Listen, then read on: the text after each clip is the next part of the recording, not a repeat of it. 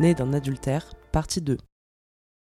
C'est comme si le fait de lui apporter sur un plateau euh, la vérité, c'est pas elle qui la disait, qui la verbalisait. Et donc je, l'ai coincée en fait, euh, parce qu'elle pouvait pas. euh, si elle disait encore une fois que je mentais, je l'aurais vu. Je pense que là, il y a quelque chose qui s'est fissuré en elle. Et moi, j'ai été convaincue que c'était ça, la vérité. Euh, physiquement, réellement. Physiquement, ma réaction, ça a été un vertige assez euh, magistral où j'ai eu, euh, alors pe- peut-être comme ce, que, racontent les gens dans les expériences de, mort imminente, c'est-à-dire que j'ai vu ma, ma vie en flashback. Et là, je me suis dit, en fait, voilà, mais évidemment que c'était ça. J'ai tout repassé en boucle.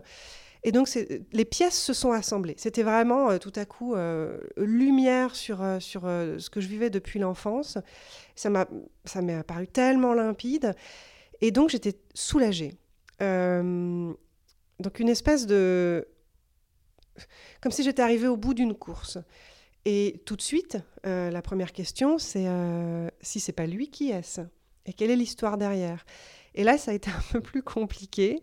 Euh, disons qu'on est arrivé dans une seconde phase, euh, qui est la post-révélation, qui n'est pas toujours simple, parce que autant moi j'étais très heureuse de voir que j'étais pas complètement givrée, euh, autant je pense que ma mère, la faille s'est immédiatement refermée parce qu'elle allait, elle, devoir revenir dans une vérité et une réalité. Et je pense que c'était tellement compliqué après 30 ans de secret, ce qui est quand même colossal, puisqu'elle a construit, on construit une vie en 30 ans. Euh, donc elle a construit une vie sur un, secret, un mensonge. Et donc là, ça a été plus compliqué pour elle parce qu'elle a dû faire face euh, à, l'origine du secret, c'est-à-dire euh, l'adultère avec, avec un, un- de ses amants qui était mon père biologique. À 32 ans, j'ai eu ma première fille. Ma mère est venue me voir à la maternité et en fait, mon père aussi est venu me voir, ce qui était donc euh, ce qui était euh, bah, j'ai été étonnée, j'ai été surprise qu'ils viennent euh, me voir, qu'ils viennent voir sa petite fille du coup. Et oui, à ce moment-là, mon père, je l'ai senti étrange, bizarre. C'est-à-dire que déjà d'habitude, c'est quelqu'un de plutôt plutôt taiseux, qui parle pas beaucoup, mais alors là, c'était pire que tout. Et j'avais l'impression qu'il était bah, qu'il n'était pas bien. Donc euh, moi, j'ai interprété ça comme euh, il n'est pas bien parce que euh, en fait, je l'ai interprété comme ça bien après, hein, mais en gros, le secret qu'il a a engendré est en train de, de se multiplier. Une fille cachée et une petite fille cachée.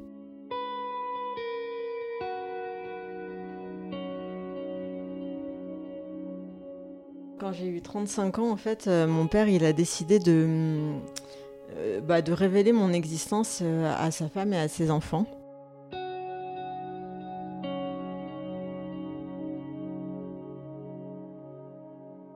D'après lui, donc, c'est parce que euh, le secret était trop lourd à porter au bout de tant d'années. Alors moi, je l'apprends. en fait, il m'a appelé pendant que j'étais au travail et donc il me dit qu'il l'a qu'il l'a annoncé à sa femme. Et donc tout de suite, je me mets à pleurer et je lui dis merci.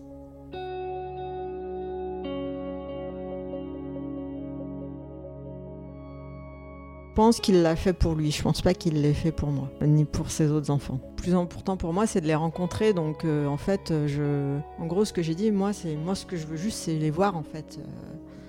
Et je savais qu'il qu'il voulait bien me voir, donc euh, du coup, j'avais peur, j'étais j'étais dans tous mes états, mais j'étais j'étais heureuse qu'il veuille euh, me rencontrer.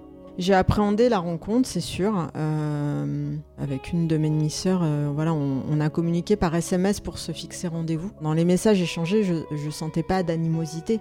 Donc ça me rassurait, mais j'étais quand même très stressée.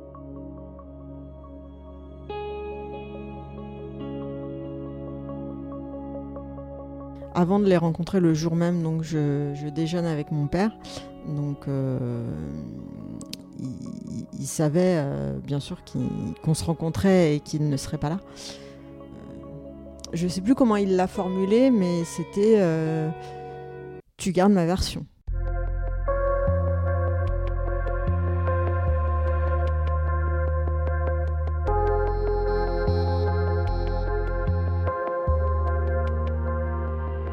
En gros, sa version, c'était voilà qu'il m'avait eu et qu'après il était venu me voir parce que voilà, il, voulait garder un lien avec moi, mais il a pas tout dit sur, euh, sur, le, sur le nombre d'années où il a été avec, euh, avec ma mère.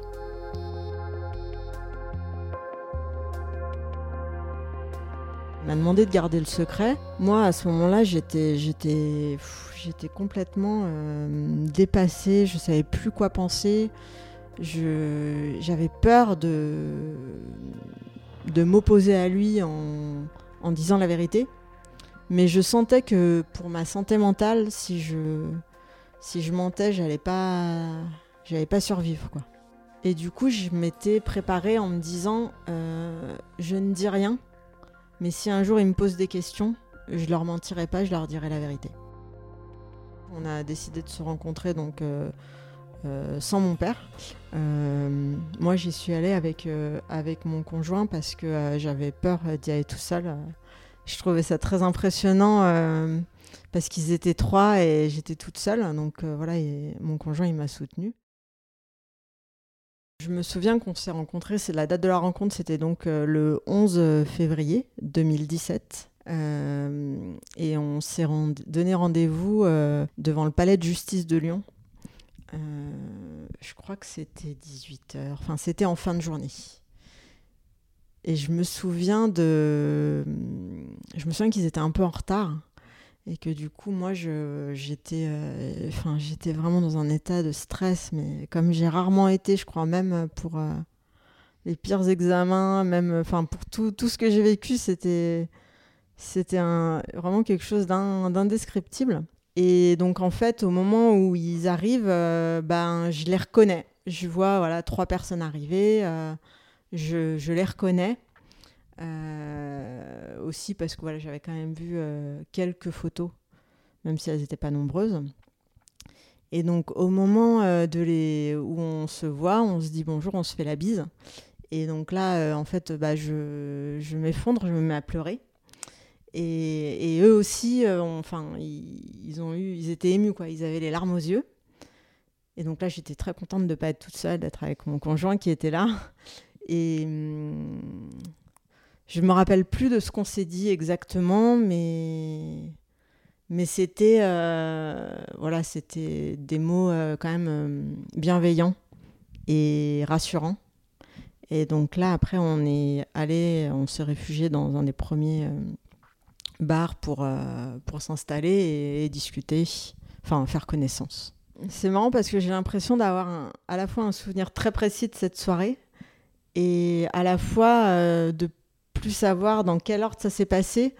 Ce qui était rigolo, c'est qu'on on se trouvait aussi des points communs sur euh, certains certains dessins animés qu'on regardait enfant et qui n'étaient pas forcément hyper connus, que pas beaucoup de gens connaissent. Et en fait, euh, on connaît les mêmes répliques ou, des petites expressions. Euh, voilà.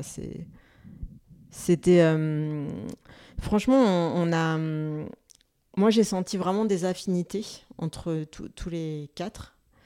Et, et je pense que eux également, puisque après, voilà, ils, ont, ils ont voulu me revoir. Mais en tout cas, je sais qu'ils ont été très, très bienveillants envers moi et, et je trouve, enfin, moi, je, les, je, leur en suis reconnaissante. Parce que peut-être que tout le monde n'aurait pas eu euh, cette bienveillance-là au vu de la situation. Après, on s'est revus, donc, euh, là, c'est eux qui sont venus me voir à Paris. Et donc à ce moment-là, en fait, euh, voilà, ils m'ont posé euh, des questions. Je pense voilà, ils voulaient, ils voulaient en savoir plus sur. Euh, ils sentaient qu'il y avait des choses qui n'étaient pas claires. Et donc là, c'était, oui, j'ai un peu mis un coup de pied dans la fourmilière, comme comme ils m'ont dit. Alors juste après la révélation, donc ma mère me demande, donc elle me dit que c'est la honte cette histoire. Euh, et cette histoire, c'est ma conception, euh, que personne n'est au courant sauf ma marraine, et qu'il faut surtout pas le dire. Euh, et en fait, ma première réaction, c'est chouette, ça va nous rapprocher, ma mère et moi. On va partager quelque chose. donc pendant un an, je dis rien, sauf que pendant un an, je dégringole. C'est-à-dire que je ne sais plus qui je suis. Je continue à voir mes frères, mon père élevant de temps en temps, alors de moins en moins, forcément, parce que je me sens pas bien de devoir mentir. Et, en fait, je, je, me rends pas compte que euh, je commence à je commence à partir en vrille en fait. Euh, je sais plus qui je suis, je sais plus euh, de qui je suis la fille, de qui je suis la sœur, de qui je suis la femme, de qui je suis la mère. C'est une espèce de trouble identitaire extrêmement fort. Heureusement que je vois ma psy régulièrement, mais j'ai l'impression de dévisser quand même. Ma mère m'a quand même donné euh, le nom et le prénom de mon père biologique, mais je vois qu'elle referme immédiatement cette porte et que on n'en parlera plus. Et hum, pendant l'année qui suit, je développe des troubles euh, euh, de stress, en fait, un peu comme du stress post-traumatique, j'ai l'impression. Euh, je remets en question mon couple, j'en vois tout, tout valser, je, je dors plus, je hum, gère un peu comme ça. en fait, je ne sais pas du tout qui je suis. Moi qui avais l'impression que ma mère allait un peu briser la glace, qu'on allait pouvoir enfin avoir un lien d'affection ou d'amour, en fait, c'est comme si elle s'éloignait de nouveau et donc je me sens tout à fait isolée dans cette démarche. Heureusement, ma psy m'aide à pas complètement euh, euh, vriller. Et puis, euh, un an après, ma belle-sœur de l'époque, donc l'ex-femme d'un de mes frères, me contacte pour me dire que mon frère va pas bien du tout. voilà, qu'il est, est dans un état de stress. et donc je lui raconte, je lui dis, écoute, peut-être que, peut-être que mon histoire peut expliquer son état là. Et laisse-moi juste euh, le temps de voir comment euh, je peux euh, convaincre ma mère de révéler ce secret. Et hum, forcément que le fait de me confier à elle n'est pas innocent inconsciemment. Je, Peut-être que j'espère que lui refiler à mon tour la patate chaude et qu'elle en parle à mon frère, et c'est ce qu'elle fait. et ce dont je ne lui en veux pas du tout, évidemment. Et en fait, j'ai un coup de fil de mon frère un week-end qui me demande si c'est vrai. Et donc, je lui raconte ce qui s'est passé l'année d'avant. Et c'est lui qui va appeler euh, toute la famille pour leur révéler. Et donc, le secret m'échappe complètement à ce moment-là. Et j'ai cette image de moi assise sur euh, mon lit, euh, attendant, attendant l'impact, la bombe.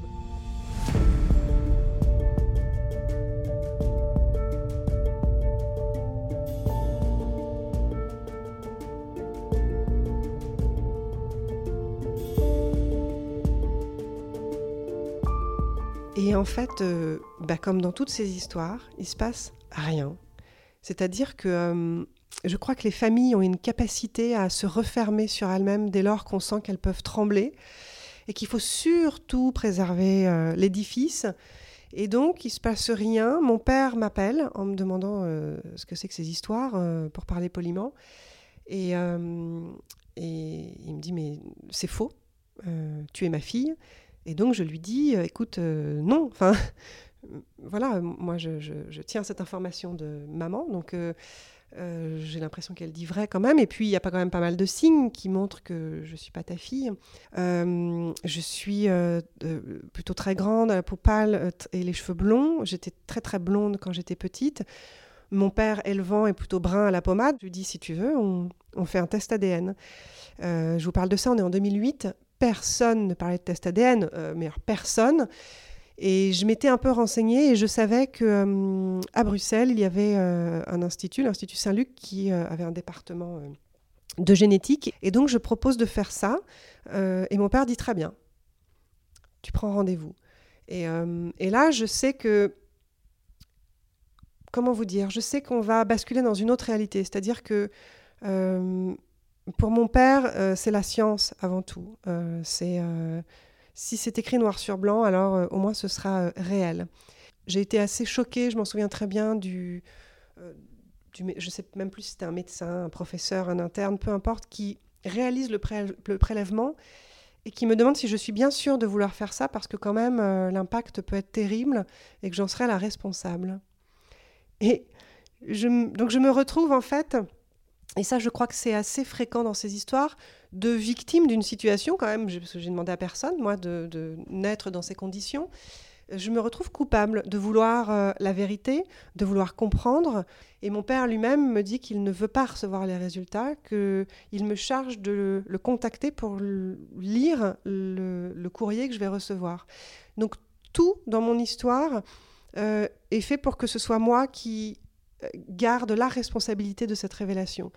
Et alors à l'époque, c'était très long, mais je crois que 7, ou 8 semaines après, je reçois le courrier donc du, du, laboratoire. Donc c'est assez intéressant, c'est vous avez des pages et des pages de symboles, on, ne comprend rien, puis vous avez un rapport d'expertise en toute dernière page où donc il y a le, le, résumé et la synthèse. Et donc là, il était écrit dans mon cas que 99,9%, il était évident que j'étais pas l'enfant biologique, le parent biologique de mon père. Euh, que donc ça excluait tout lien de paternité. Et donc j'ai dû annoncer ça à mon père. Euh, alors c'est marrant parce que dans mon histoire, il y a des moments où je parle beaucoup de ma mère et beaucoup de mon père, et en fait toute cette histoire d'ADN, ce n'est que mon père. Ma mère est absente, tout à fait du processus, comme si elle s'effaçait complètement. Et mon père a cette phrase euh, magnifique, c'est un peu ironique, mais il me dit très bien, ça ne changera rien. Et moi, ce que j'entends et ce qui se passe réellement derrière, c'est que ça ne changera rien, on n'en parle pas. C'est-à-dire qu'en gros, il me pose des questions euh, et en fait, euh, ce que mon père m'avait dit de, ne pas dire, c'est-à-dire qu'il voulait que je garde sa version, là, à ce moment-là, là, c'était pour moi décisif, c'est-à-dire que soit j'allais dans son sens et, entre guillemets, je lui obéissais, soit j'étais sincère avec eux et, avec mes, frères et sœurs et je, gardais, enfin, je leur disais la vérité, quoi.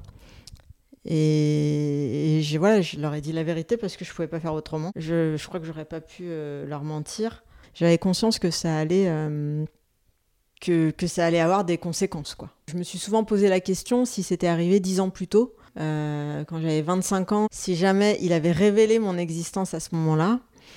Je me suis demandé qu'est-ce que j'aurais fait Et je pense que c'était pas gagné. Je pense que je me serais laissé faire. Quand je leur ai dit la vérité, ils étaient très choqués. Euh, ils étaient sonnés.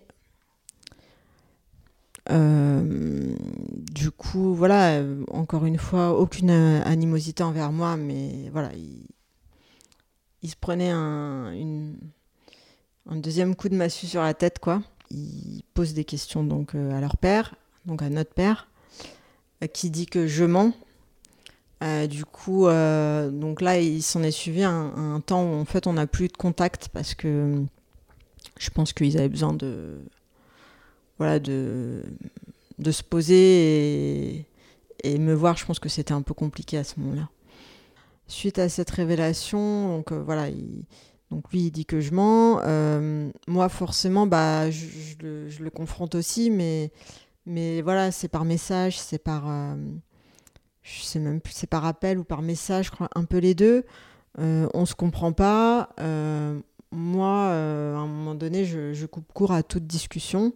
Et en fait, je lui dis. je lui envoie un message en lui disant Je te laisse me rappeler le jour où tu auras dit la vérité à tes enfants. On ne s'est pas rappelé pendant trois ans. On s'est même pas rappelé parce que il a dit la vérité à ses enfants.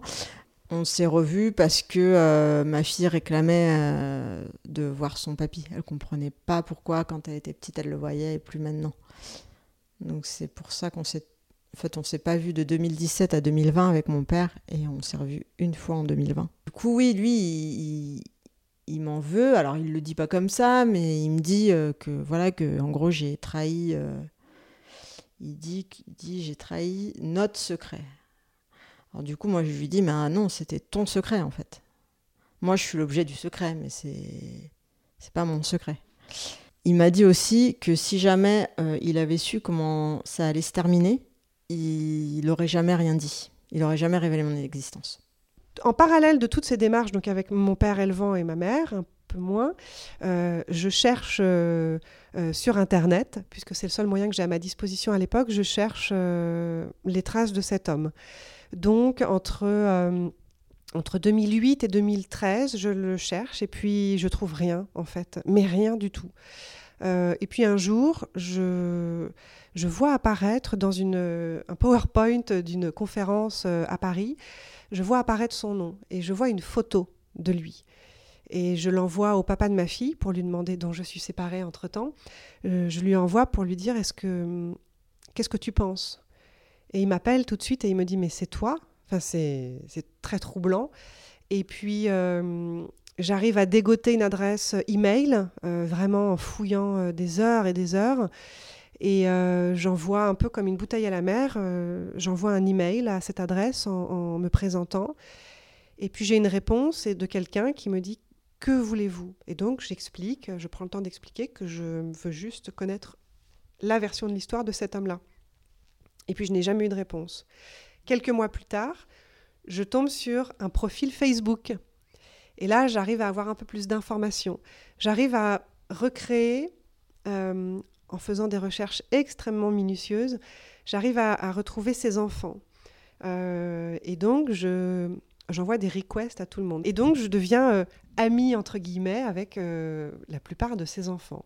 Donc, je comprends qu'il y a eu euh, deux mariages, donc cinq enfants de deux femmes différentes. Et puis, je ne fais rien d'autre qu'un jour envoyer un, message par Messenger à mon père biologique en lui disant que j'aimerais bien lui parler.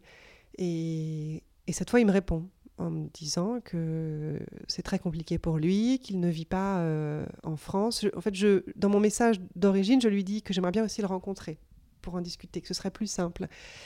Et puis il me dit qu'il vit à New York et que donc c'est compliqué. Et, euh, et, moi, complètement euh, un peu, un peu excitée à l'idée que enfin je l'ai un peu au bout du clavier comme ça je lui dis, alors que c'est tout à fait faux, je lui dis, mais je suis très souvent à New York, n'importe quoi, pas de souci, je lui écris ça, je me mets sur des sites de comparateurs de vol en me disant est-ce que c'est cher d'aller à New York là?